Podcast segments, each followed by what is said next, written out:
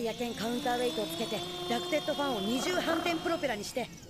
尻尾もつけてトンボみたくしたい。できた！かっこいい！ちなみに羽の表面はソーラーパネルになってるのだ。さらに付け根には外骨格と筋繊維でできた関節が。狭っ！軽量にするためにやむを得ない。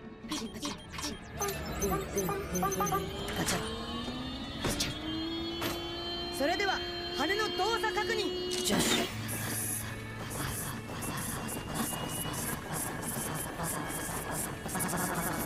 異常な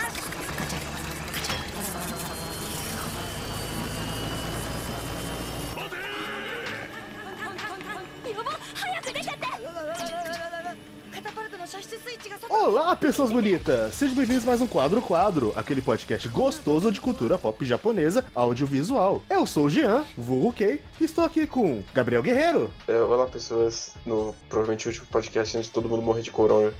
ok. Zé Veríssimo Otimista. É, vou sentir falta de Easy Breezy. Mas... e Vitor Hugo. Eu vou sentir falta de Isoken na minha vida. É só ver de novo. É só ler o mangá, todo mundo. É só ler o mangá. Todos os sete capítulos. É, Eu vou sentir falta do Izouken e de não ficar isolado e muito triste com o que tá acontecendo no mundo. Que merda, né?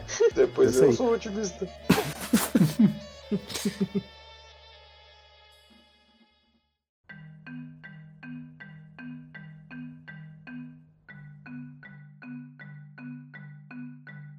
E com esse tom muito feliz, a gente veio aqui falar de felicidade, de falar de Eizouken. Isso. Keep your hands off ok, na casa, né? Exato. E a gente tá gravando isso exatamente no dia que o anime terminou. Então, talvez a minha opinião esteja um pouco hypada e, e- e no futuro mude alguma coisinha e tudo mais. Talvez. Mas, Mas a por gente tem o final enquanto. do ano pra, pra falar de novo. Sim, sim. É verdade. Não porque eu não vou nem lembrar desse podcast daqui três semanas mesmo.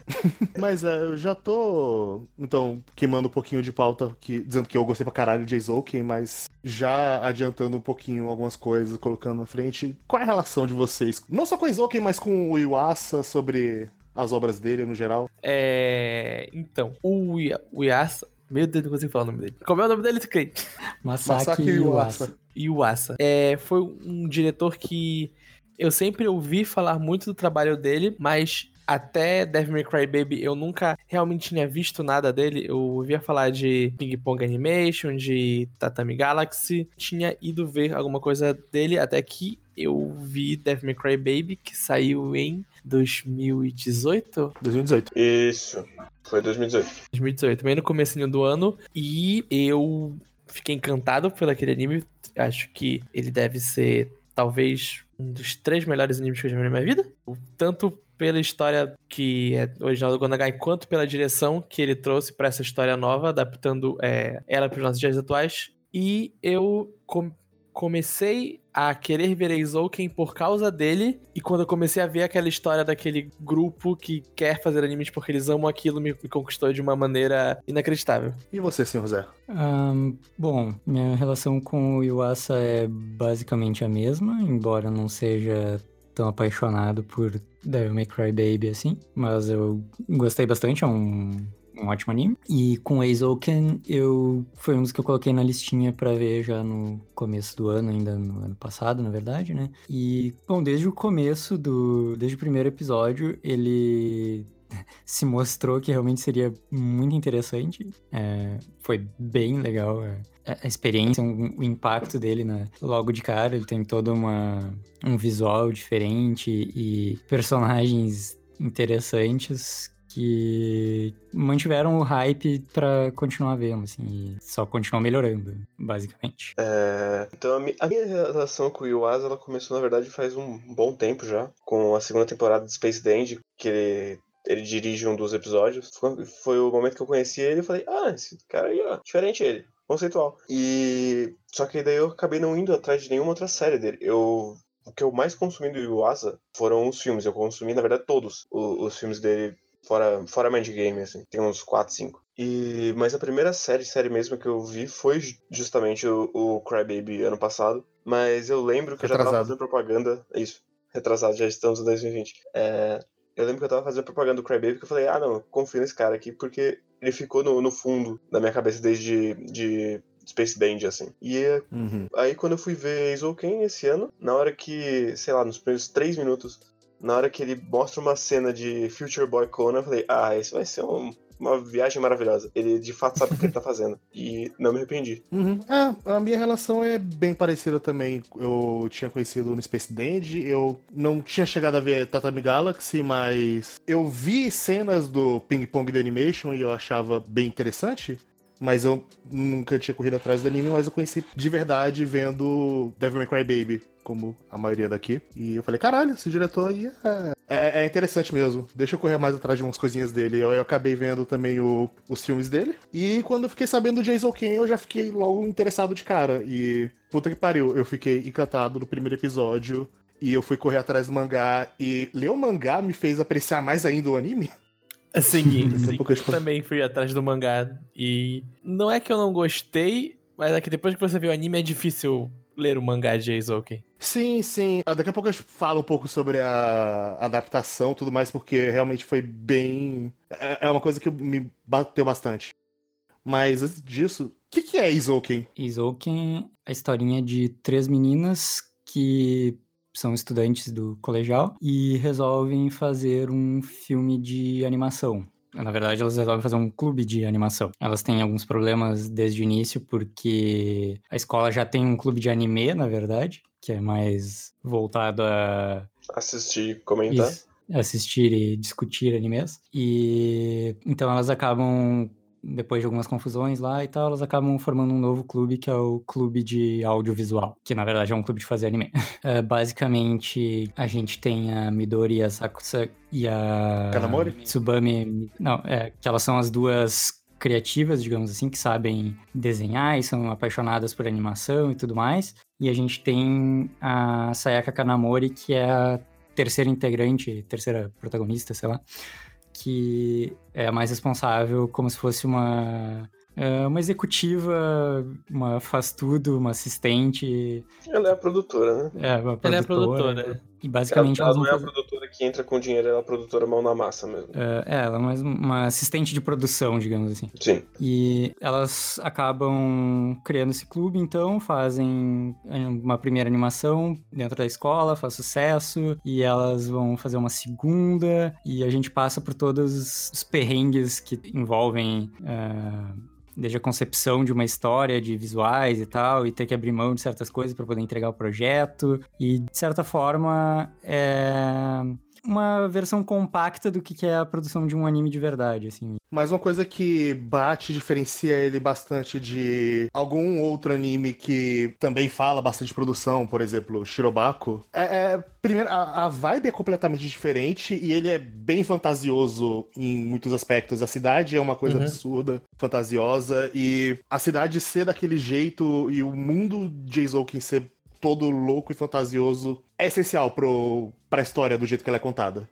Sim. Porque Uma- o setting coisa- de tudo é baseado naquela história, daquele, o setting dos animes dela é sempre baseado na vivência delas, é baseado na cidade e as experiências que elas têm ali. Uma coisa que eu acho interessante, que a gente tava, vamos dizer, falando em comparação com Shirobako, é que mesmo Eizouken sendo um mundo mais fantasioso com aquelas, ci- aquela cidade que não faz sentido, que tem canais que levam a um estacionamento que foi abandonado, que é um cemitério de carros e tudo isso, ela, é uma cidade fantástica, é um...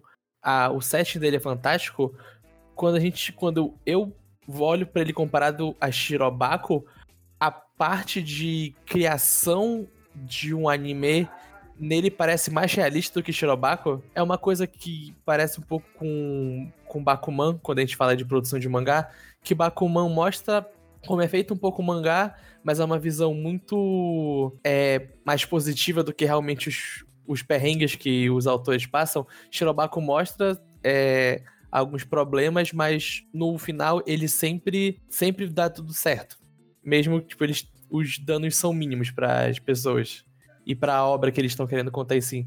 Enquanto que no Eizouken, tipo, um episódio tipo termina, olha, tá tudo certo, no próximo episódio não, olha, deu isso isso isso errado, a gente vai ter que mudar X pontos dessa história, vai ter que cortar todas aquelas cenas que você fez no próximo episódio e sempre tem alguma coisa que dizendo, sempre mostra tipo que acontecer um problema, esse problema vai ser resolvido, mas para ele ser resolvido vai custar alguma coisa para elas. Pode ser noites acordadas ou até mesmo jogar tudo que elas estavam querendo fazer fora para começar de novo e conseguir entrar no planejamento certo. É que, sei lá, pra mim, pelo menos, tanto o Bakuman quanto, quanto o Shirobako tem muito mais interesse no, na mídia que eles estão reportando enquanto produto do que enquanto um objeto de arte, assim. Então é, mu- é muito mais no processo, no ah, isso aqui vai pra aquela pessoa, que vai pra aquela pessoa, e a revista funciona assim, assim, assado, é- esse é o tanto de página que você tem que fazer, e não no processo de como uma história foi construída, que é o, a visão de Eizouken, assim. E é inclusive por isso que pra mim Eizouken é muito mais interessante, porque enquanto produto eu posso ver um, um documentário e vai funcionar mais ou menos do mesmo jeito, assim. É tipo, ah, veja só como funciona a indústria de anime. Você pode ver um documentário que não é a mesma coisa do que você sentir a, a, a crescendo enquanto diretora. assim. Tanto é que Shirobako, inclusive, acertadamente, tem uma produtora como protagonista. Uhum. Que esse, inclusive, é o erro de Bakuman, que ele pega autores e ele foca na produção do mesmo jeito, em vez do, do processo criativo. Mas isso é um, uma tangente muito longa, assim. pra entrar agora. Então, eu, eu, eu concordo e eu não acho que seja também, tipo, uma coisa que a Kanamori fala, eu acho, no começo, é que elas têm. Elas são jovens, elas são colegiais, elas não têm nada a perder, sabe? Então é muito mais tranquilo de pegar e chutar tudo pro ar e fazer de novo do zero, coisas do gênero. Então é. É mais tranquilo, é menos responsabilidade do que elas tinham, por exemplo, em, no Shirobako e tal, que tipo, cara, não, tu não pode tocar o projeto no lixo e começar de novo, Sim. sabe? Sim. Mas sim, é bem interessante essa questão de ser focado é, na parte criativa e a, questão delas serem colegiais e tal. É bem interessante, eu inclusive me. Uma das coisas que me encantou, assim, foi tipo, enquanto. é, Especialmente a, a Sakusa desenha, ela faz as coisas de um jeito que eu fazia muito quando eu desenhava, quando eu era é, criança, até talvez certo ponto da adolescência, não tenho certeza. Que é, tipo, ela desenha fazendo barulhinhos e, tipo, não sai imaginando as coisas, mas ela faz barulhinhos, assim, as pessoas vêm e comentam, tipo, ah, você tá... Você desenha falando, Uhum. é. Então é muito mágico, como ela fica... como ela fica é, refazendo pequenas... Pequenos ajustes na- nas naves, nos veículos, nas máquinas e tudo mais, pra tudo ficar certinho, e ela vai fazendo os barulhinhos todos. E ela tem uma crise existencial quando ela descobre que não dá pra criar um robô gigante de verdade. Aham. É, é, uma coisa que me bate muito e desde o primeiro episódio, na verdade, desde antes de começar a abertura pela primeira vez, é o quanto esse anime consegue mostrar muito bem o quanto a Asakusa, a, Asakusa- a Sakusa é apaixonada pela arte, pelo que ela faz e tudo mais. O passado dela ali, quando ela era criancinha, desenhando e explorando a cidade naquele formato de Uhum. desenho, mostrando toda a criatividade dela. E a forma que ela ficou encantada quando ela viu o Conan. E, ah, assim, bateu muito pra mim quando ela fe- usou aquela frase de Ah, eu percebi que pessoas estão fazendo aquilo. Quando eu comento que, ah, ela, ela percebeu que anime é feito por pessoas. E caralho, que Uhum. incrível, eu posso fazer isso também. E ela, de fato, deu espaço e falou, posso fazer isso também. Mas é melhor não, né? Mas, inclusive, isso, eu- isso é uma coisa que eu acho muito triste, que é no, no quesito do Conan, assim, que as pessoas elas só falam, ah, é um Ghibli genérico, né? E, não, é uma referência mais Não. forte do que isso. É o, É, o tipo- primeiro projeto de direção do, do Miyazaki. Uhum. E é tipo, não, não, não é um, um, um Ghibli royalty free, assim. Que é como as pessoas trataram. E eu acho meio triste. Eu, eu vi gente comentando que, ah, pegaram um anime genérico assim, baseado. Acharam que era um anime fictício Uhum. que pegava coisa de Ghibli. Só que não, era o Kono. Que inclusive deve ser, chutando pela idade da, da, da mangaka, deve ser meio autobiográfica com ela, inclusive. Que inclusive falando do mangá rapidinho, porque eu só folhei, eu, eu não gosto muito do traço dela, de maneira geral. Eu acho que o traço dela é feio. A gente não vai entrar nessa tangente, mas enfim. É, mas eu gosto muito de como ela representa a animação dentro do, do mangá, que é basicamente vários quadros colados, assim, com uma divisão Uhum. meio escrita. Então eu gosto porque dá pra ver bastante quando o mangá tá mostrando uma cena animada e quando é uma cena do mundo real, entre aspas, assim. É, eu acho interessante até, mas. hum, não, não funciona tão bem assim. É, eu não acho que funcione. É. E, assim, eu, eu não acho que, a- que o desenho dela seja feio, embora eu não, não goste muito, assim. Eu acho que o desenho dela funciona. O desenho dela é bonito quando ela faz as páginas coloridas. É, funciona bem melhor. E quando tu vira de uma colorida pra uma preto e branco, dá um. Ah. Fica. É tipo, a- é tipo a autora de Neverland, então. Pode Ah, ser. É, provavelmente ela dedica muito mais tempo nessas páginas e tal. E, tipo, quando fica preto e branco, fica meio esquisitinho, assim. Não, não curti tanto. Ah, Eu não sei se com o hype do anime começaram a traduzir mais capítulos, Não, mas quando eu fui dar uma olhada tinha só sete. não, ainda, ainda tem tem só Muito sete. E eu, Mas, assim, assim, saindo, da- saindo dessa temporada, eu não sinto necessidade demais. Assim.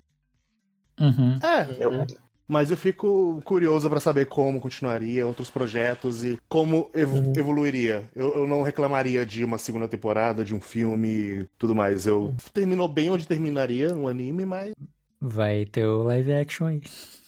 É verdade. eu não boto É. fé nesse live action. Mas aí isso é qualquer live action, né? É. É Mas- verdade. Uma uma coisa que eu gosto muito, que roda por toda a série, é o quanto a cidade é orgânica, apesar de completamente aleatória. Sim, é porque ela não é tão aleatória assim. A, a série, ao longo dos episódios, vai mostrando por que a cidade é assim. Ela às vezes conta de. Ah, esse negócio aqui é desse jeito porque tentaram fazer isso aqui, mas aí o governo mudou de ideia. Ou aconteceu alguma mudança climática que acabou Que inundou causando tal a- problema. A estrada. É que. Aham. Uhum. Então, assim, a, a cidade é aleatória desse jeito porque ela é uma s- monte de sucessão de tentativas e erros, é uma sucessão de improvisos e. Tipo o Tipo fazer anime. anime, né? É. tipo fazer o anime delas. É que a prefeitura era muito competente, então eles pensavam num projeto e já faziam a tempo de ele ficar obsoleto e já ter que fazer outro por cima. E, Sim, e aí, sem querer, o, a torre do relógio da escola ficou do outro lado do rio. né? É. É, é, e é engraçado que ao mesmo tempo é, é fantasioso. Tipo, é assim, querendo ou não, que uma cidade acontece. Tipo, ah, aqui era pra ser tal coisa, mas deu errado, então aqui essa parte tá abandonada agora. É, esse projeto aqui era pra ser tal coisa, mas deu errado, não tiveram orçamento, então tiveram que deixar assim. Só que lá é, tipo, é uma extrapolação a muito elevada disso. Uhum. Sim, e eu, eu amo muito o pequeno momento do restaurante que elas têm que pescar a própria comida. Ah, é um sim. momento Ah, sim. muito maravilhoso. Que também é uma extrapolação, porque esse tipo de restaurante tem lá no Japão. Só que lá é. Tem um tanque grande no centro do restaurante. Não é literalmente você joga a sua isca no rio que fica do lado de fora. Ah, tem aqui também. Não é só no Japão. Pelo menos aqui em São É. Paulo tem. Mais pro interior, É. dá pra você pescar uns peixes e comer o peixe que você pescou. Uns pés que pague, assim. Eu não como peixe, então eu nunca fui nesse restaurante. Mas é, só voltando aqui pra falar o quanto eu gosto muito da direção desse anime, é que é aquela sensação de, se me falassem que era o anime original, eu acreditaria. Sim. Uhum. Ele, a estrutura, o ritmo dele e tudo mais não parece que tá adaptando o ritmo de outra coisa. Porque, por exemplo, sei lá, é, Kimetsu no Yaiba, que é um anime que foi super popular no passado, dava pra ver que pelo ritmo dele ele tava sendo adaptado de outra coisa, onde começava, onde terminava o episódio, etc. E o Eizouki, ele tem um ritmo muito bom e bem único mesmo, como se fosse pra pensado dentro daquele anime mesmo, não pensando em adaptar alguma coisa já E- criada. Falando Parece assim, que de cada- ma- ainda de maneira mais geral, uma outra coisa muito boa é que ele não tem medo de emular um, emo- um amador fazendo anime. Ah, E- fa- falando nisso de, de amador, a pesquisada sobre o. sobre as, as dubladoras do, do anime e as duas. Duas das dubladoras são o primeiro trabalho dela, que é da Asakusa e da modelo, que eu esqueci o nome dela agora. Mizuzaki. É Mizuzaki. São, é o primeiro trabalho delas. Então, essa aparecer de vez em quando ama- amador também tem relação com a produção dele em si. Aham. E vai bem mais longe, inclusive. Ah, no pessoal da staff do Science Saru, que é o, o estúdio responsável. Uhum. É, o Iwasa é um diretor já com uma certa experiência, é bem conhecido assim e tal, mas o pessoal que foi pra direção dos episódios e tal, pra maioria deles, ou pra boa parte deles, não cheguei a contar na verdade, ah, eles são, a maioria são estreantes na, em qualquer cargo de direção também. Uhum. E veio gente desde. Ele pegou ah, alguns key animators, ele pegou alguns assistentes e tal, que é o, geralmente é o. é a, digamos, a evolução mais Progressão padrão, natural. assim. É, a evolução mais natural, assim, pra te chegar a diretor de, de qualquer coisa. E, Uhum. mas ele pegou também, tipo, teve uma menina que ela era in between animation, tinha feito um anime, na- um anime no currículo e dirigiu um episódio, sabe? Junto com outro Uhum. carinha lá. Então tem muito dessa pegada, assim, pra é, realmente deixar transpassar essa coisa na produção do próprio anime, transpassar essa coisa que as meninas do clube de audiovisual passam na, no roteiro, assim, né? Então, tipo, isso meio que acontece, claro que em menor escala, na, na produção de verdade do anime, né? E, inclusive, é- ele é cheio de pessoas muito jovens trabalhando nele. E, aparentemente, o Science Saru, eu não cheguei a pesquisar se ele pegou essas pessoas por freelance e tal, mas acredito que não. Mas tem gente, por exemplo, que veio da... ah, jovens animadores que saíram do Trigger, da Madhouse, de, de estúdios de qualidade, assim, sabe? Uhum. E entraram pra produção desse anime. Além de alguns pupilos já do Yuasa de animes passados dele, assim. É, porque se você olhar, assim, pelo menos no, no trabalho de animação, assim, ele é bem diferente do, entre aspas aqui, padrão do Yuasa. Uhum. Ele é bem mais soft. Ele, ainda- ele não Sim. é tão, tão anime normal quanto o, o Crybaby, mas ele ainda é mais soft, assim. Sim. Uhum. Mas é, tem mais alguma coisa que vocês querem falar antes de a gente abrir pra spoilers? É, eu não sei nem se precisa abrir pra spoiler, dá pra ir falando normal. É. A gente não, não, tem- não é uma série de revelações. Não é uma série de, É. tipo, o plot twist, tá? No, tipo, no episódio 12 teve uma grande twist que vai mudar tudo que você viu pro anime. Ele é, ele é bom pra você ver o que tá acontecendo. Ela- o legal é ver elas tendo um problema e como elas vão solucionar ele. Não em Sim. si, tipo... Sim, sim, mas é porque eu não sei se eu. Eu não sei se eu vou acabar comentando alguma cena por menores e acaba estragando a experiência de alguém, então. É, Mas, elas assim- terminam dois animes. Tá estragado. Três. Três. Mas é só Mas acho- que talvez a gente tá entrando num campo onde possa ou não a gente comentar mais aprofundadamente alguma coisinha aqui. Se você for muito sensível a spoilers, você tem incomodado, só que é, é como eles falaram. é, não é uma coisa que é sobre revelações, não é um plot de, de mistério e tudo mais. É mais uma coisa que você sente. Uhum. Ele é muito mais o como e não o que. Então, dado, dado o anúncio, é, é muito triste quando ela morre no final. É muito triste quando descobre que isso é um sonho. Ah, E a a Suzaki tem, tem câncer terminal. é, É, exatamente. quando ela acorda do coma no final. Sim. Quando, quando ela ficou quando a- ela ficou sozinha na casa do primeiro episódio, ela teve uma parada cardíaca e tava no aparelho até agora. Tudo isso é um sonho dela. Não, mas falando sério. So- sorte dela gosto- que não foi hoje em dia, senão não teria hospital, né? É verdade. cara. Caralho. Uma coisa que o Kei tava falando sobre a direção dos episódios é. Tem uma coisa que o Kitsune falou nos vídeos dele e no podcast enquanto ele tava anali- é, falando de episódio por episódio de Eizouken semanalmente, que todos os episódios de Eizouken, eles têm um objetivo dentro dele mesmo. Eles estão indo pra alguma coisa maior, mas dentro deles eles têm um mini arquinho que você vai entender o que aquele episódio tá querendo contar. E é isso que eu sinto que que quis dizer quando parece que é um anime original, que cada episódio ele pega alguma coisa, tá, esse episódio a gente vai focar mais na Kanamori, esse episódio a gente vai focar mais na, na esse episódio a gente vai focar mais na outra menina, esse episódio vai ser um pouco mais sobre como elas vão enfrentar um problema que, que ela não consegue parar pra se concentrar no em escrever o final da história, ou como eles vão resolver problema X, que, como ele falou quando tá falando de Kimetsu no Yaiba e até mesmo animes que são adaptação, tem uns episódios que, tipo, ah, são episódios. Eles estão indo do ponto A ao ponto B e pra história eles estão avançando, só que dentro dele não tá acontecendo nada. E é, é interessante ver como isso, tipo, uma das coisas que, se o mangá for traduzido, que eu quero dar uma lida nele, é pra ver como eles fizeram essa adaptação do mangá pra, pra anime. Se eles adicionaram muita coisa, se eles só é, trocaram a ordem de acontecimentos pra deixar o ritmo bom pro, pra a mídia que eles estão fazendo. Assim, dos sete capítulos que eu li, o que eu senti é que o mangá, ele Ele é bom, ele é um bom mangá, não querendo tirar o mérito da obra original, mas ela é muito mais crua. Algumas coisas são trocadas de ordem mesmo no anime, e muita coisa complementada. Tem muita, muita, muita coisa que no mangá é tipo, pá, aconteceu. E no anime tem toda uma construção para aquela cena acontecer daquele jeito, tem alguma Uhum. adição naquele personagem. Então, assim, muito da personalidade que você cria e fica super apaixonado pelas três logo no primeiro episódio é mérito quase que puramente do anime. Uhum. Porque uma coisa que eu achei incrível é que, vendo o primeiro episódio, você já conhece as três personagens muito bem. Você já sabe Sim. qual é de cada uma delas. Você já entende muito do que vai ser as dinâmicas dela e a partir dali aprofundar. Sim, Eu acho total. que deve ser um dos melhores primeiros episódios que eu vi em tempo. É porque é- é, tem um foco muito grande em fazer a linguagem corporal das personagens. Sim. Porque, assim, usando um contra-exemplo maravilhoso, que sempre é um bom contra-exemplo, que é Shingeki no Kyojin, que os personagens ficam parados, todos eles são personagens estáticos, falando um na cara do outro, Nin- ninguém passa nenhuma personalidade nos diálogos, Uhum. e o que importa é. Isso é uma coisa muito triste. É, tem muito mangá, assim. Não é, não é implicância com o Shingeki no Kyojin, apesar da minha implicância com o Shingeki no Kyojin, que é. Se você tirar a imagem de muito mangá, você não perde nada. Porque tá tudo no texto. Então foda-se. É só um livro Uhum. ilustrado no final das contas. Sim. no, no caso de Shingeki no Kyojin é mal ilustrado, porque o autor é péssimo. Mas enfim.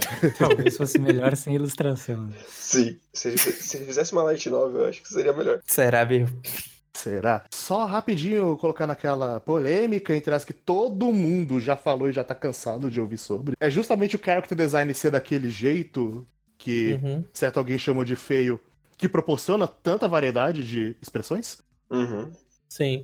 Por ser mais simples. É, Uhum. Que- e não só por ser mais simples, é porque quando você não desenha naquele padrãozinho, mas você tem uma gama maior de expressões que você pode fazer. Você pode distorcer mais os personagens, pode sem descaracterizar eles. E, e é por isso que é, que é engraçado o, o live action de Eizouken, pelo que eu consegui ver um pouco da- das imagens, tá indo muito pra uma estética que lembra o, o anime na divulgação das meninas fazendo coisa e tal, que, Sempre vai, né? que é que só que tipo no live action são tipo três meninas normais. Elas não Ah, você queria que elas fossem meninas cartoon? Ah, n- não, eu sei que tipo, ela não consegue ser nos cartões.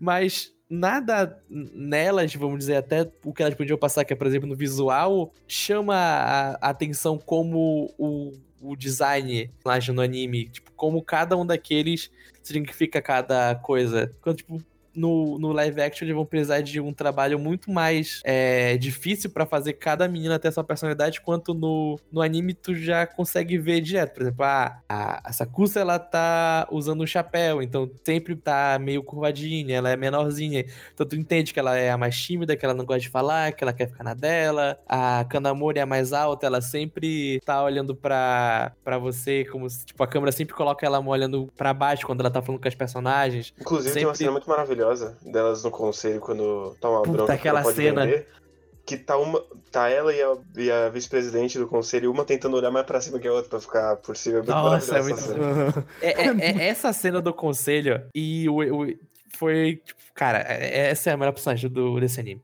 A Kanamori é tipo. A Kanamori criança trabalhando na lojinha é a melhor Nossa, coisa. trabalha desse na lojinha. Puta. Nossa, realmente, Kanamori criança é uma maravilha. Eu adorei Sim. a criança. Sim, mas só pra não perder esse fio da meada, é, uma coisa é você achar feio ou bonito, sua, sua escolha, não tem problema. É, character design ruim é outra coisa. Exatamente. Esse comentário está objetivamente errado. Então, não misturar, por favor. Muito obrigado. Exatamente. Se achar feio, tudo bem, você só é limitado. Dizer que character design é ruim, aí você tá errado. Meu Deus. Mas, dito isso, uma coisa que eu- a gente falou de ah, live action queria que as meninas fossem cartoonizadas. Eu não sei, tipo, o, o que eu sinto que talvez fizesse o live action ficar um pouco mais parecido com essa coisa de ser mais marcante é colocar meninas com corpos bem diferentes, uma bem mais baixinha e Vai bem mais menos autona, padrão, né? a outra bem mais autona e a outra mais modelo padrão como tá lá. Tipo, Uhum. se, se, porque as três ali elas são três meninas parecidas no live action. Mas até o mob é bonito no live action. Exato, é isso que eu ia falar. O live action de mob tem esse problema. o mob é um, é um cara que tem um cabelo engraçado.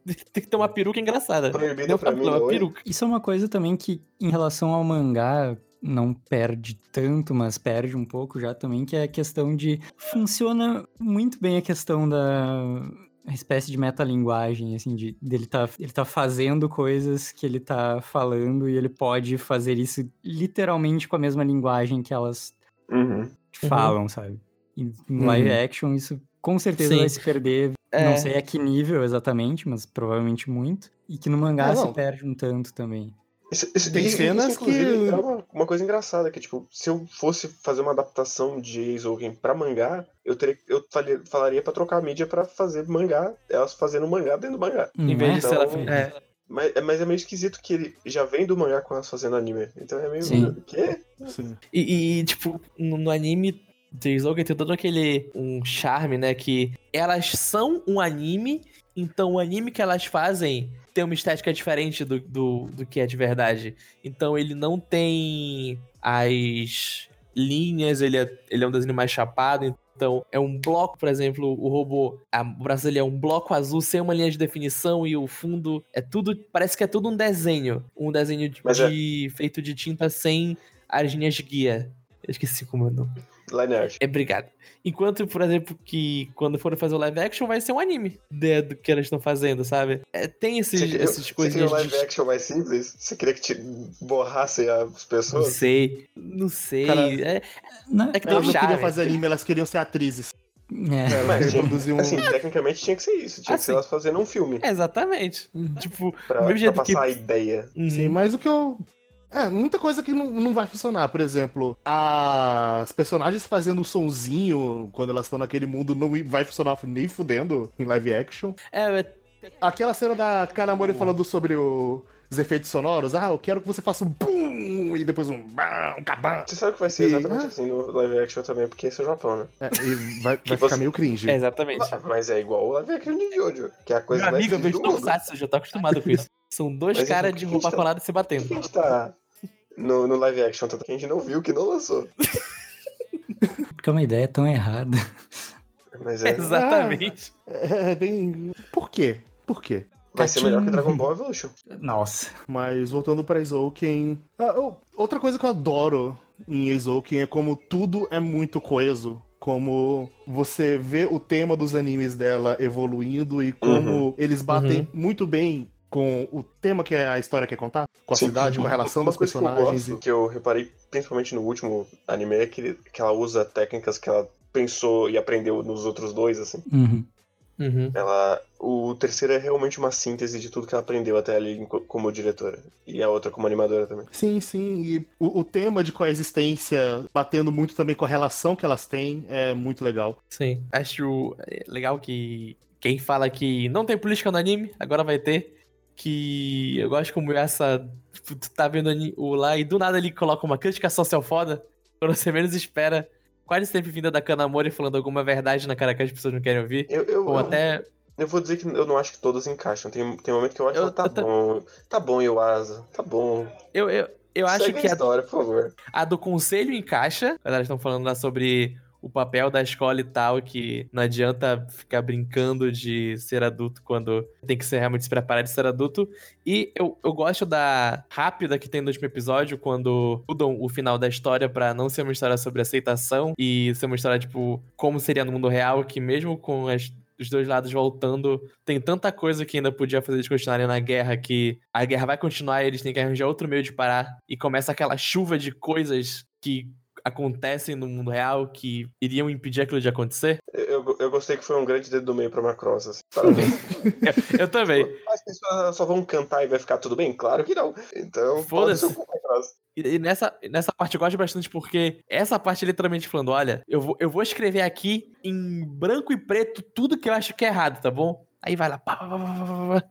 É a parte literalmente dele mandando o dedo do meio pra todo mundo, que ele acha errado. E que, pelo que eu consegui pausar pra ler, eu também acho errado. É, mas assim, uma coisa que, como entrada da Kanamori, às vezes eu não sinto que o que a Kanamori fala é 100% o Yuasa colocando a crítica social foda dos comentários dela. Tanto que, às vezes, você não sabe o quanto a Kanamori tá sendo realmente sincera, ou o quanto ela tá usando um pouco de sofismo, dando um argumento porque ela sabe que aquilo vai benefici- beneficiar ela. É que, então, Ah, é que ok. às vezes não, não parece. Não parece a Kanamori falando, parece o Yuasa falando através dela. Assim. Porque Uhum. tem, tem, tem um monte de momento que ele fala do. Não, se você fazer isso, se você fizer essa alteração agora, não vai dar tempo de fazer causa do trabalho de animação.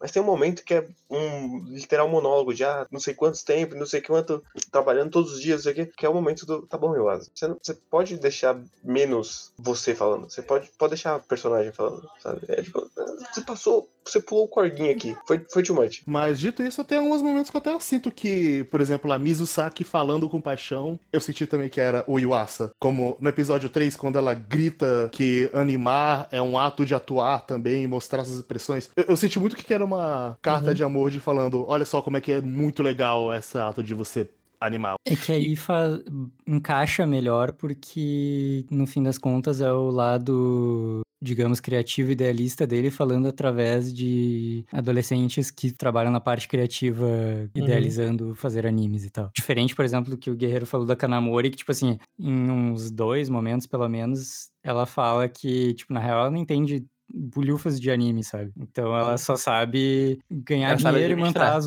e manter as outras ah, focadas, assim, mas ela não, não faz sentido ela entrar em detalhes tão específicos assim da produção, sabe? É, o que eu compro é que ela fez um super estudo louco sobre animação pra conseguir ser uma boa produtora. Porque Eu acho bem, bem difícil com o decorrer, mas enfim. O importante é que o discurso apaixonado da Mizuzaki depois cai em cima dela quando ela tem que descartar as coisas porque não vai dar, sabe? Então isso gera Sim. conflito. O da. Kanamori parece só um discurso vazio porque ele pode. E não significa que não é importante, mas é só tá fora de lugar. E a gente tava falando sobre como esse discurso so- é basicamente quase o, o anime ele é uma carta de amor a fazer anime, muito como ele coloca referências e, e fala sobre outras obras sem falar diretamente sobre elas. Então tem muito de Miyazaki, tem muito de Ghibli, tem tem um pouquinho na parte que tem então eles estão falando sobre, na parte do anime do robô gigante, sobre Gundam em si, tipo, se o robô vai ser um, robô mais real, ou vai ser um robô mais fantasioso. Tem muito também de Evangelion nessa parte. Então é um tipo de referência que eu acho mais válida, não é uma referência só por piscar pra você e falar, ah, você entendeu? Olha, isso aqui é uma clara referência a aquela obra X que você gosta. Não, ela tá inserida na história e faz sentido aqueles personagens estarem falando sobre aquilo. É, uma coisa que eu gosto bastante também é como ele consegue realmente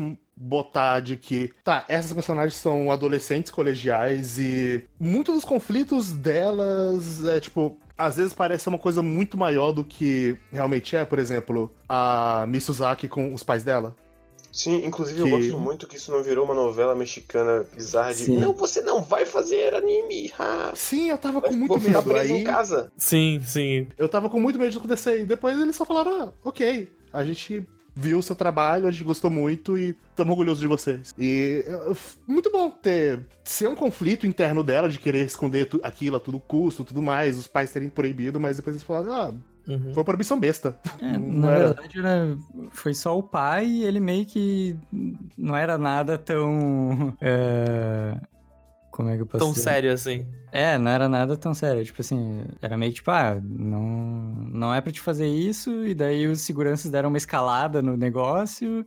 sim. E no fim das contas era só uma regulagem na comunicação ali e ficava tudo bem, né? Uhum. Mas realmente, como ela é uma adolescente, era, era a coisa mais intransponível do mundo, né? Inclusive teve um momento que eu achei que esse plot ia voltar, que é quando começa uma invasão de segurança no, Ah, no pra pegar o cara. Essa cena Sim. é completamente fora de lugar e, e nunca mais é explicado. Ele toma um tiro e é isso.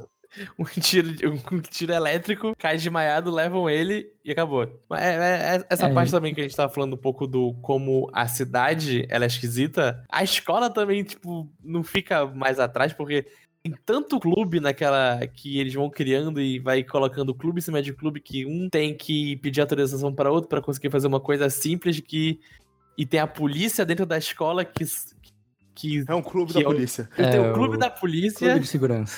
É um E eles são- Medaka Box, assim. eles, eles são do conselho. É, tipo, também vai escalando nessa parte da cidade em si. Sim, mas é esquisito porque esse- Isso era pra criar o conflito do eles não podem ganhar dinheiro, mas ele já estava estabelecido antes. Sim, foi. Duas foi cenas antes esquisito. já tinha estabelecido esse conceito, e aí, esse conflito, e aí coloca de volta. E não é um conflito que leva a muito lugar também, porque ele se resolve sozinho, então eu Sim. não sei por que que essa cena tá ali e ela é muito fora de lugar. Ela não é uma cena é, descartável, ok, ela é uma cena esquisita. É, ela faria mais sentido um, sei lá, uns dois episódios antes, eu acho que foi, que é quando rola aquela discussão com o conselho de professores lá e tal. É, faria mais sentido ela ser o que leva eles a ter a conversa com o conselho de professores. Isso, algo assim. Uhum.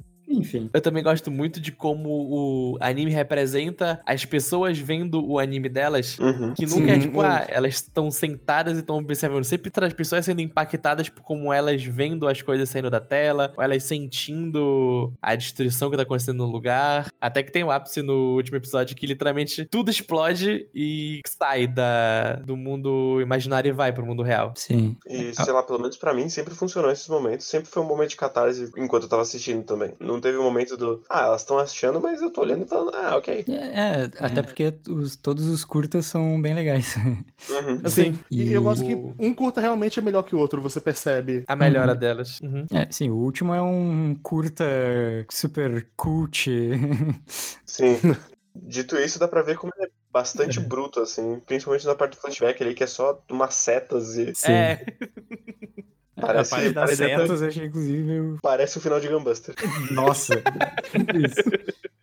É, mas é, tipo, é, é bom também como elas fazem isso de mostrar o que as pessoas estão sentindo vendo aquele anime. Sim, e eu gosto que quando, quando elas assistem o negócio, na verdade, pra elas não é tão impactante, né? Aham. Inclusive, a Sakusa dorme no último, né? É. Aqui não tinha fala, né? Trabalhar a noite inteira deve ser difícil. É. Com aquela cobertinha. ali. Trabalharam a noite inteira, aí depois foram vender os, os DVDs, e aí que elas foram conseguir assistir de verdade. E, e, inclusive, esse é um bom momento de comida de rabo, que é a Kanamori dado. Mano, a gente tá trabalhando com o pessoal da- do DVD, eles não tem nada a ver com a gente. Não é só porque essa música tá errada, que eles vão ter que parar toda a produção deles lá pra ajudar três colegial. Sim. Aham. Exato. E aí fica meio. Vai fazer os caras tra- pra trabalhar hora extra, né? Porra. Funciona, mas é até meio exagerado o, tipo assim, o conflito da. Ah, esse é do mesmo. pessoal mais de produção com o pessoal mais criativo, que enquanto ela joga isso na cara, a Mizuzaki fica repetidamente dizendo que não vai dar, que tem que ser do outro jeito. Uhum. Eu Sim, pensei eu- do outro jeito. É, é meio esquisito que ela tava batendo tanto o pé e aí a outra, a, a, as acusas só falou, ah, então vamos cortar essa cena aí. E ela falou, ah, tá bom. Bora então. Ok. É tipo, ela, ela tava muito defensiva pra essa cena pra ela só falar, tá bom. Uhum. Sim, foi... acalmou muito fácil. Uhum. Uhum. É, assim, eles. eu acho que é só porque ela falou, ah, beleza, eu, eu gostei dessa outra ideia e já não tá dando base pra catar e vai estar nos extras. Tá bom, eu, eu, eu vou ter que ceder. E ela não Uhum. faz tanta mais cerimônia. Ela, ela desde sempre desiste rápido quando vem da Kanamori, ou quando vem da Asakusa. É, então, eu- Uhum. eu, acho que na verdade o que o problema não é tanto ela mudar de ideia, mais que ela ter batido tanto o pé, porque esse foi o momento que ela mais bateu o pé no anime, sendo que ela Sim. já tinha cedido e aprendido que ela tem que ceder antes, sabe? Então, Uhum. foi mais pelo exagero da, Inclusive, da revolta. o- dela. De maneira geral, o arco dela é o mais ruinzinho, assim, das Aham. três. Sim, sim. É, é, acho que faltou um pouco de, talvez, de cuidado nessa, nessas partezinhas, assim, que dão uma, uma desencaixadinha nela. Eu acho que o arco também dela é um pouco mais pontual, porque o da Kanamori é mais diluído ao longo do anime, e o da Asakusa é do início ao fim, em pedaços. A, Então- A Zakuza é a espinha dorsal de, de Izouken, assim. Uhum. Uhum, Porque a Kanamori, você. De todas elas, você descobre muito sobre elas em cada episódio e tem os momentos que foca mais. Uhum. O da Misuzaki são mais pontuais os episódios que são focados nela. Não- É, eu não é, sinto é, que é o- tão é o arco do. É o. Todo o desenvolvimento dela tá na parte do anime do robô gigante. Sim. Que é, Uhum. que é a pior parte, inclusive, das três. É a produção mais sem graça. É. É, o, o episódio que eles têm que exibir o anime é muito legal, mas todas as discussões dentro do da de mudar o design do robô e fazer tal coisa e mudar não chega a ser tão interessante quanto o primeiro e o último. Apesar de eu ainda ter gostado bastante. O elenco, o elenco de apoio é meio. Eu não gosto do, do clube do, do Mecha. é, é bem fiel com o público de Mecha, mas eu não. É, Esse é o talvez problema, seja- né? Esse é o problema. É tipo, cara, por que que você tá enchendo tanto saco que você quer pilotar um Mecha? Por quê? Puta que pariu. Mas, mas esse esses episódios são, eles são muito bons também pra mostrar algumas coisas. Tipo, o modus operandi da Asakusa, onde ela tava com bloqueio de fazer qualquer coisa que não fizesse sentido pra ela. Sim, é a primeira vez que ela tem que coordenar com, com outro clube. Outros clubes. Uhum. Inclusive é um momento muito maravilhoso dela conseguindo vender as coisas na convenção que ela nunca conseguiria no começo do anime. Exatamente. E É, eu, eu agora- gosto que não é, não é colocado com alarde de olha como ela está conseguindo vender, gente. Uau! É, se- se fosse qualquer anime, ia ter, ia ter alguém falando, né, dentro da cabeça, nossa, a Sakusa cresceu tanto. Sim. Não imaginava Nossa, ela. X meses atrás. Caralho, seria Conseguindo muito falar com o público desse jeito. Nossa, ia ser muito isso. Aí no final precisa dar um risinho, aí a Sakusa vira o que pergunta o que foi? Ela, nada, nada, nada, e troca a cena. É, e tanto que nas primeiras horas ela fica mais de cantinho, tentando se esconder ali, aproveitando que a Uhum. Isaac chama mais atenção e tal. Mas ela, ela faz o mínimo que dá e depois quando elas botam saco na- de papel na cabeça, aí se, se solta mais também. Elas começam a babar Eu gosto. de papel. É, o negócio que o saco fica todo babado. Tipo, a brilhante receita caseira de. Ah, esgotou a máscara de. pra, pra não tossir na cara das pessoas, você pode usar papel toalha e atilho, né? Mas também botando. Voltando um pouquinho pra. Coloca política nos meus animes. Eu Ah, gosto não. da variedade racial que tem no elenco. Sim. Eu, eu gosto muito da menina do som. Sim. Ah, esqueci o nome dela. Ela é a menina do som. É, Ela não tem nome. Eu, eu, eu gosto que os, os personagens, eles não são. É. Parker Domeke. É, É, exatamente. Eu gosto que os personagens eles não, não têm. Não são facilmente indicados por um gênero só de você olhar para pros, pros personagens. Tanto que da primeira. Quando eu tava. Antes de ver oficialmente no Crunchyroll o primeiro episódio, eu Você pode achava só que. assistir, você não precisa dizer onde você assistiu. Eu achava. Eu achava que a, a Sakusa era um menino. Eu também. E também quando aparece a menina do som pela primeira vez, eu também achava que ela era um menino. Sim. Eu gosto de- de- dessa ideia que os personagens, eles são mais gênero neutro, alguns deles. Mas ela não tem peitos, então ela não é mulher. E eu também gosto que, a que quase, quase não, todo o elenco principal tem ação em alguma da série é feminino. Sim. Sim, o único masculino é o. É o, o líder do. O, o professor responsável. Aquele homem maravilhoso. Nossa, que legal. nossa. Ele falou o quê? jogando do carro abandonado. É, Jo- Jogando aquele Game Boy que a entrada é pelo la- é do lado, não é em Sim. cima. sim. E aí eu gosto muito dele muito puto. E ele não tá fazendo nada. Ele fala, ah, eu tenho que vir É, aqui porque vocês Nossa, estão eu no tenho que clube. ficar aqui com vocês. E eu tô com uma dificuldade, eu não sei qual jogo eu pego pra começar. Tá Exato, eu, eu gosto muito desse conflito dele, ele não sabe qual jogo ele pega pra começar, e daí ele pega um jogo velho e rejoga pela milionésima vez. Sim. E esse é todo, todo o arco de personagens do, do, do Sim. Mas eu acho que de figura masculina só existe ele alguns outros professores. Tem o É, pai tem- da. Tem o pai só da. Ah, eu. É, Tem o cara do restaurante do que faz o. inicia o arco do último anime. Uhum. Tem- tem um do, da robótica. Tem o cara da robótica. Tem é um no clube de arte, eu acho que é homem também. Tem. Que também É, é, o, o chato do clube de arte. é. E tem o músico. Eles, Ah, eles é, dão a entender pelo menos que ele é homem. O que Que- faz a Ah, sim, do último. E também tem o antigo chefe da Kanamori no flashback dela criança. É o tio dela. É verdade.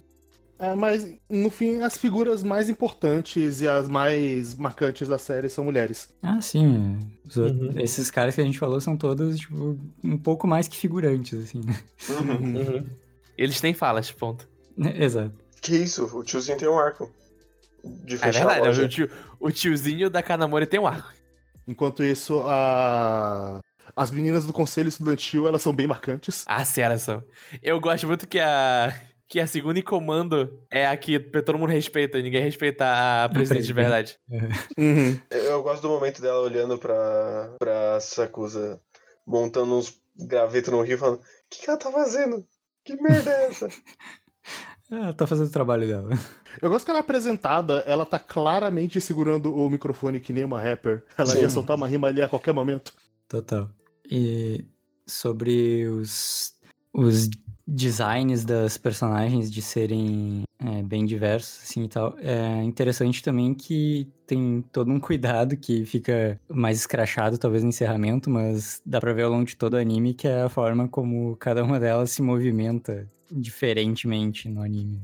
Uhum. Então tu tem a, a Sakusa que é toda encolhida e sempre ocupando o mínimo de espaço possível, porque ela não quer ser notada. E tu tem a Kanamori, que de certa forma ela anda também um pouco encolhida, porque ela é muito grande, assim. E a, a Mizuzaki tem toda uma movimentação de artista, assim. Toda... Uma, uma finesse de quem sabe arremessar o chá. Exato. Uhum. Sabe caminhar que nem modelo, sabe arremessar o chá, sabe levantar corretamente de uma cadeira. Para fazer o menor esforço. Exato. É bem E, legal isso. De maneira geral, eu gosto do todo o design mecânico da série, assim. Uhum. Sim, é bem legal também. Menos, menos as naves no final, que aí foi só um disco voador. Só, só bateu a preguiça, não? Sim. Mas inclusive acho que é a Kanamori que fala isso, tipo, ah, Sim, ela fala, mas por que você só fez isso aqui? é porque sim. É, é assim que é. É, é porque eles são aliens, mas na verdade são capas. É, eles são capas. Eles são aliens capas. Não é? É, é todo. pro- Eu, eu gosto do processo de que. Ah, tem aliens, mas quem são esses aliens? Pra que eles vêm? É- é- Ih, né? Eita, aí. Hum, Até chegar na parte de falar. Que ela- é- elas pensam no. Começou com o conceito de uma dança. Eu quero uma festa, e depois elas começaram a criar as coisas até. Perder Aí a no final nem tem festa. é, até nem ter festa. O Festa, conceito inicial que gerou tudo aquilo Aí não teve. tem É um extra de DVD. Depois eles fizeram Dark the Franks com o curta final. Todo mundo até ficou em silêncio. Porque eu lembrei que Dali existe. Como assim? Um de clássico. tristeza. Nossa, que clássico, hein? O novo evangelho. Marcou toda uma E eu queria terminar esse cast bom tom. O novo Evangelho. O novo Evangelho é Evangelho de novo, porque saiu na Netflix ano passado. Claro que não, é Evangelho, e depois é Code Geass, depois é Dark the Franks. Ah, os é três exatamente. evangelhos. Você Acho percebe que a reta é uma tecida maravilhosa. É, o mundo está evoluindo, Gui. Ah, sim. Vamos terminar numa dança? Meu Deus. Você não quer me ver dançar. Não sei. Mas acho que Você quer me ver dançar? Não sei. Eu tá indeciso.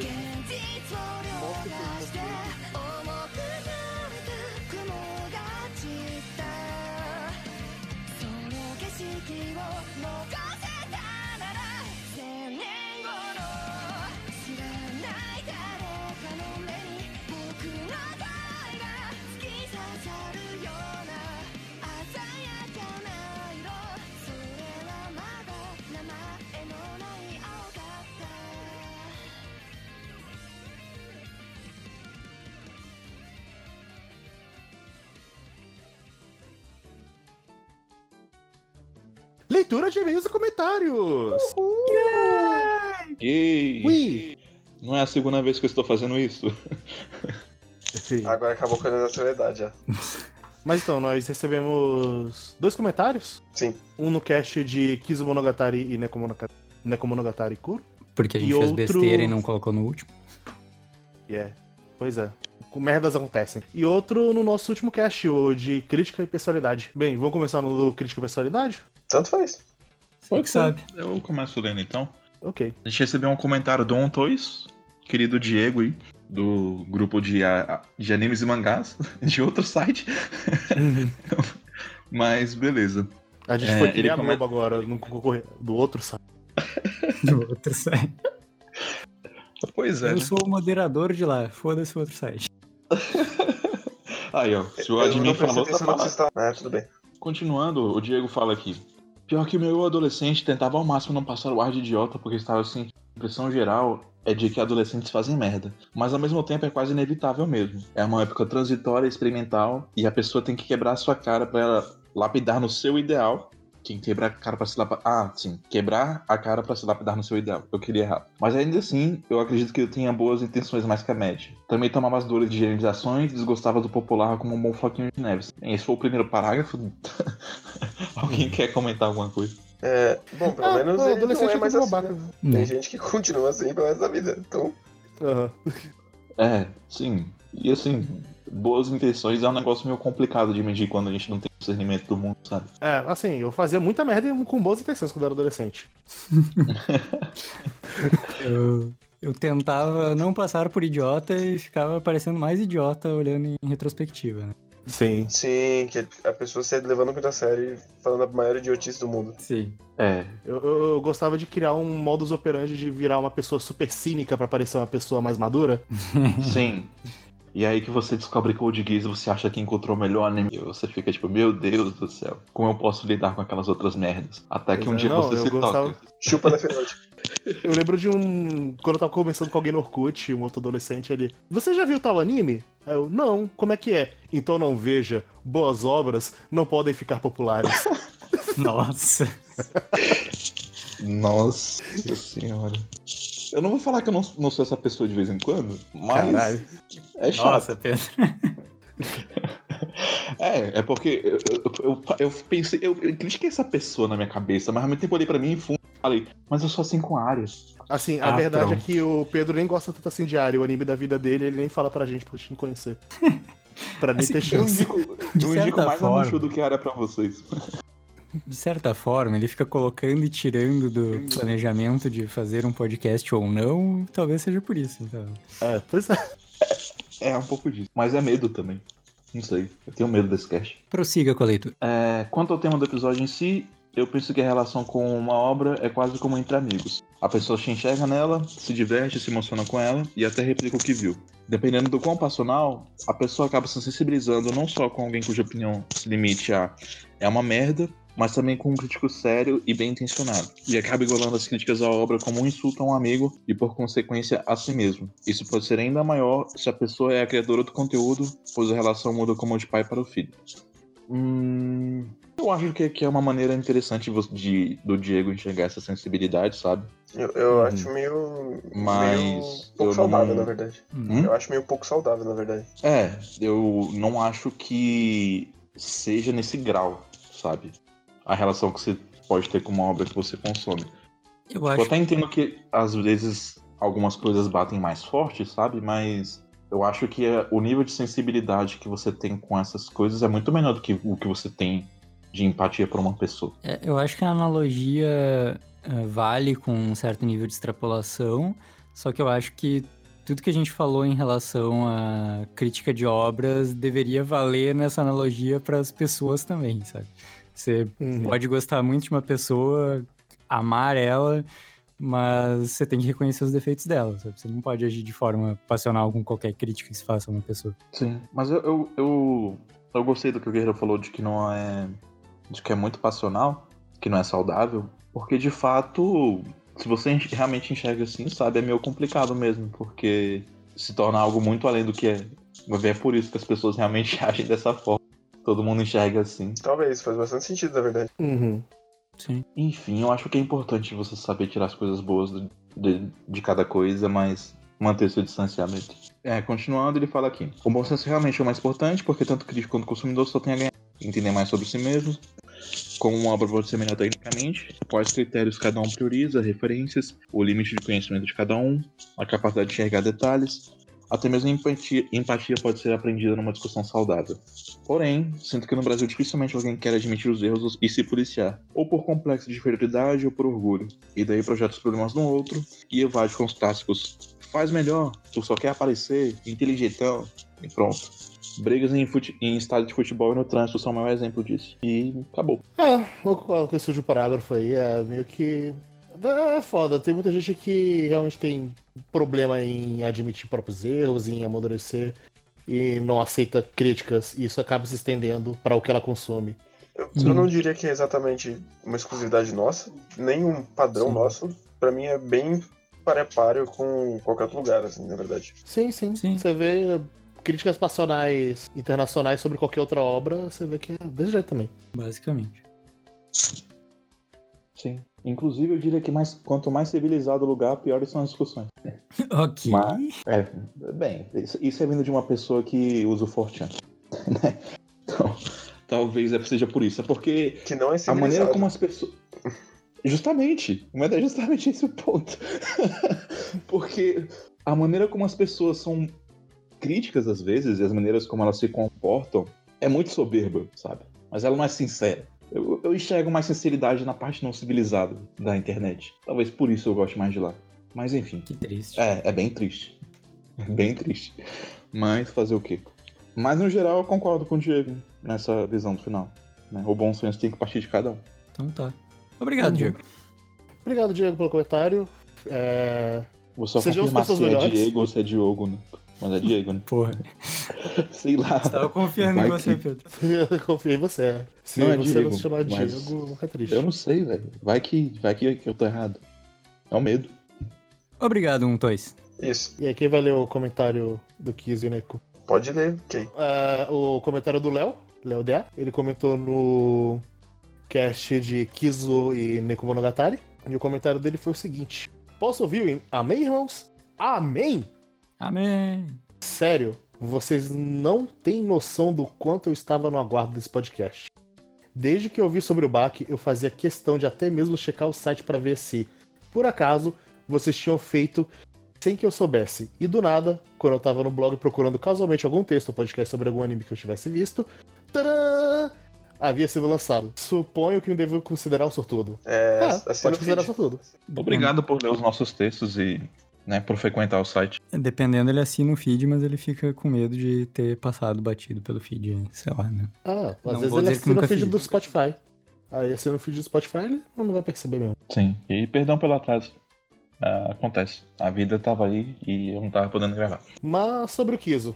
É complicado. Não há muitas maneiras de defender, né? Eu até gosto dos filmes, mas saí deles com um gosto amargo. E não um gosto amargo pela história ser meio pessimista ou coisa parecida. Mas sim pela maneira que a história foi contada. Vendo só os filmes, que como foi com esse antes de achar uma tradução mais ou menos decente da novel, eu tive muita impressão de não ter aprendido nada sobre Aragi, mesmo sendo o Koyomi Vamp. Afinal, fizeram o favor de cortar os monólogos dele. Minha experiência foi de, ok, tá bacana, mas não tá acontecendo nada pra, ó, umas lutinhas legais. E por fim, ah, acabou legal. Pelo menos no último filme, eles de fato quiseram trabalhar alguma coisa. Ou pelo menos aludiram a possibilidade de estar trabalhando algo. Sei lá. Mas isso não priva o filme dos seus momentos. Questionáveis ou horríveis, como preferir. Aquela cena dele com o Hanekawa é um de um mau gosto gigantesco. Fora que do nada, o Araragi se transforma no Christian Grey. Aí, eu, eu fico feliz que eu não fui a única pessoa que achou que o Araraga ficou muito esquisito Aham. naquela cena. E a propaganda de Coca-Cola me deixou incrédulo. Sério. Acho que nem a cena da escova de dente, que eu amo de paixão, me deixou tão chocado assim. Antes que eu me esqueça, vampiros podem andar no sol, e isso foi esteticamente estiloso? Fica aí o questionamento. Embora o Tatsuya Ishii já tenha respondido que sim. Estou te julgando pela. por amar de paixão as cenas escondentes. E Eu amo de paixão nos escova de dente. estou te julgando também. O, o Pedro. Eu, eu já contei isso em outro podcast, mas o Pedro ama tanto essa cena de, da escova de dente. Que um dia, quando tava eu, ele e mais uns amigos nossos assistindo vídeos no YouTube e tudo mais, ele. Ou, coloca a cena da escova de dente sem contexto para eles verem. Mas, Mas essa é a graça.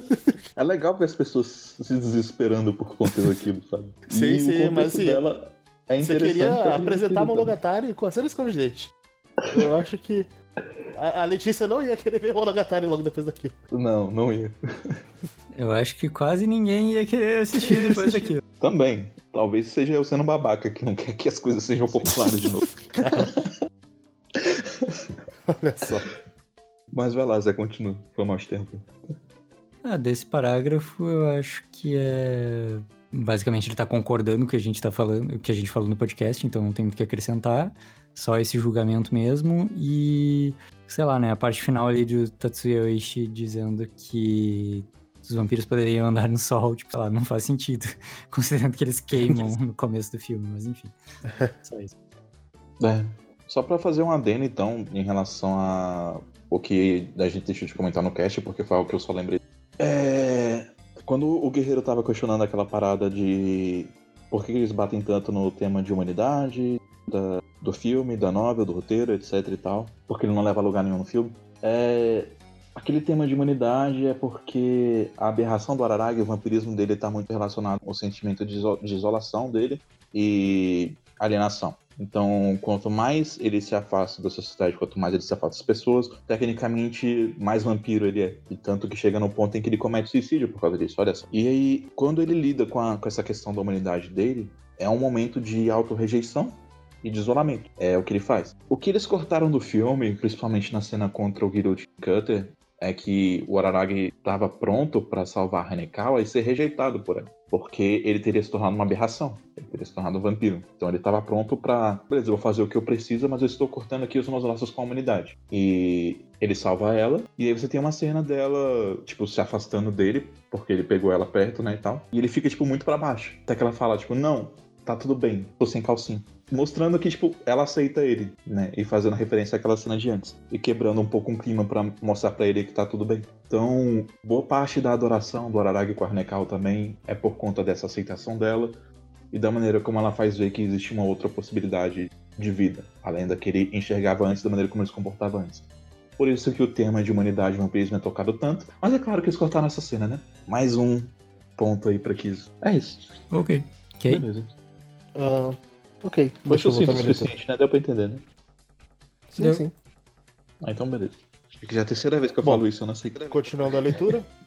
O Neko já me agradou bem mais. Da perspectiva de alguém que praticamente só viu os animes, só li o Kizo e dois contos do Baki. É um dos meus arcos favoritos. Eu amo a atmosfera melancólica dele e como a todo momento tem a impressão de que algo está errado, principalmente com a Araragi em si, que chegou até a lamber a mesa. Aquele diálogo com a abertura com a Tsukiri já é um dos meus favoritos. Ri horrores com ele. E preciso mesmo ler a novel. Sério que ele dura 70 páginas? Mandaram bem em cortar certas coisas. Aprende aí, Kizo. É, é, é sim, é sério. São 70 páginas. Um diálogo só. É bem maçante. Pra algumas pessoas e pra outras é legal. Era tá na intenção do autor também, né? Mas é. Cada um é cada um. Eu gosto pra caralho. Que bom, Bom, que você não ama de paixão a cena do Araragi lambendo a mesa. Não, não, essa cena é, é- é gratuita. É, mas enfim. A única coisa que eu poderia falar, fora isso, é que de Nekokuro. E eu gosto ainda mais quando. Como esse clima é elevado quando a gente tá dentro da cabeça da Hanekava. Que é algo que vai acontecer só no futuro. Uhum.